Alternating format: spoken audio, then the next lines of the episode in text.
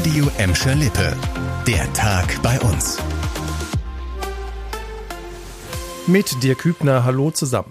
Einmal im Jahr zieht die Bugestra Bilanz. Wie viele Menschen sind mit den Bussen und Bahnen im vergangenen Jahr gefahren? Wie groß ist diesmal das Defizit? Diese Fragen werden dann beantwortet. Jetzt ist wieder Zeit für die große Schlussrechnung und da wurde 2022 klar, die Bochum-Gelsenkirchener Straßenbahn AG rutscht immer tiefer in die roten Zahlen. Unterm Strich steht ein Minus von rund 89 Millionen Euro. Das sind 8 Millionen mehr als noch im Jahr davor. Und das wird für die Stadt Gelsenkirchen und uns Steuerzahler teuer, denn die Stadt muss davon etwa 25 Millionen Euro stemmen. Insgesamt zählte die Bugestra im vergangenen Jahr über 108 Millionen Kunden in ihren Bussen und Bahnen. Das ist ungefähr die Einwohnerzahl von ganz Ägypten.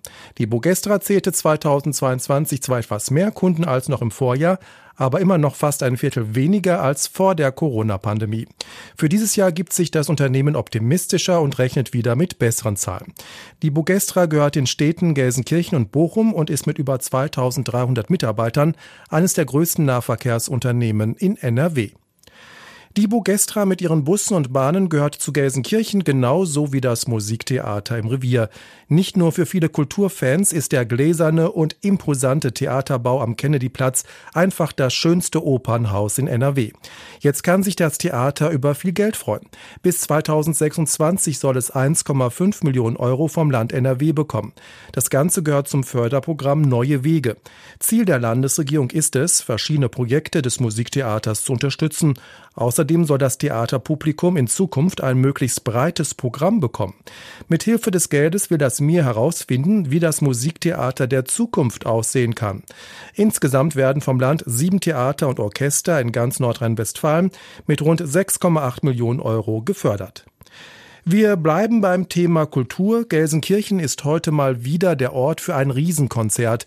Herbert Grönemeyer gibt sich mal wieder die Ehre in Gelsenkirchen und spielt heute Abend ein Konzert auf Schalke. Rund um die Felddienst Arena dürfte es vor allem später nach dem Konzert richtig voll werden. Das gilt für die Straßen rund um die Arena, aber auch für die Wege zur A2, A42 und A52. Damit möglichst viele Grönemeyer-Fans mit dem öffentlichen Nahverkehr unterwegs sind, setzt die Bugestra zwischen Buhr, Felddienst Arena und Hauptbahnhof seit dem frühen Nachmittag zusätzliche Bahnen ein. Von Gelsenkirchen rüber nach Gladbeck. Hier sorgen die Pläne für die geplante Flüchtlingsunterkunft im Hotel Van der Valk weiter für jede Menge Ärger. Das Thema wird deshalb auch auf der Tagesordnung der nächsten Ratssitzung am kommenden Donnerstag stehen. Das hat die Stadt jetzt angekündigt. Eigentlich sollte die durch das Land geplante Unterkunft für bis zu 620 Flüchtlinge im Gladbecker Hauptausschuss besprochen werden. Wegen des großen öffentlichen Interesses plant die Stadt jetzt eine Nummer größer. Die Ratssitzung sei der angemessene Rahmen für eine breite politische Diskussion, sagt Bürgermeisterin Bettina Weist. Damit möglichst viele Gladbecker die Ratssitzung mitbekommen, wird sie natürlich auch im Livestream übertragen. Wer Interesse hat, kann die Ratssitzung digital auf dem Computer, Tablet oder Smartphone verfolgen. Los geht es nächste Woche Donnerstag um 16 Uhr. Den Link dazu findet ihr natürlich auf radioemschalippe.de.